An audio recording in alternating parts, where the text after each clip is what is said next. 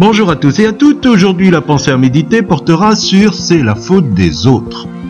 Nous prenons Deutéronome chapitre 3 verset 26 qui nous dit Mais l'Éternel s'irrita contre moi à cause de vous, et il ne m'écouta point. L'Éternel me dit C'est assez, ne me parle plus de cette affaire.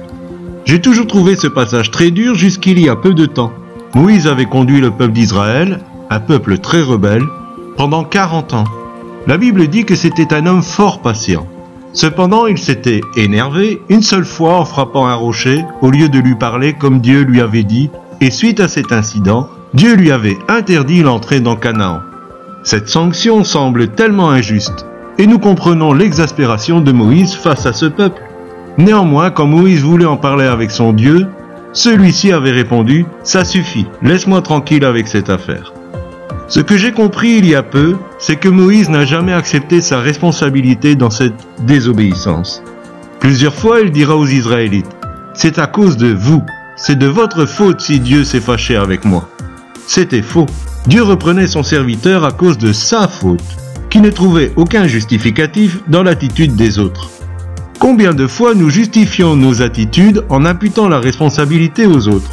Comme Adam qui rendait Ève responsable de sa chute, ainsi que Dieu qui lui avait donné pour femme. Chacun rendra compte à Dieu pour lui-même. Cela ne servira à rien de lui dire C'est à cause de mon conjoint, de mon patron, du voisin, de mon pasteur. C'est de leur faute. Finalement, je crois que Moïse aurait pu entrer dans Canaan s'il avait eu ce genre de prière. Seigneur, je te demande sincèrement pardon. J'ai mal agi et je n'ai aucune excuse à cela mais j'en appelle à ta grâce et à ta miséricorde. Chers auditeurs, sachons reconnaître nos erreurs avec simplicité, sans se cacher derrière des circonstances atténuantes. Faisons tous nos efforts pour faire ce que Dieu nous demande, sans se soucier si les autres font ou ne font pas pareil. Faisons aux autres ce que nous aimerions qu'ils nous fassent, même si eux ne le font jamais.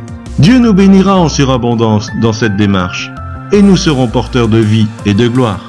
Excellente journée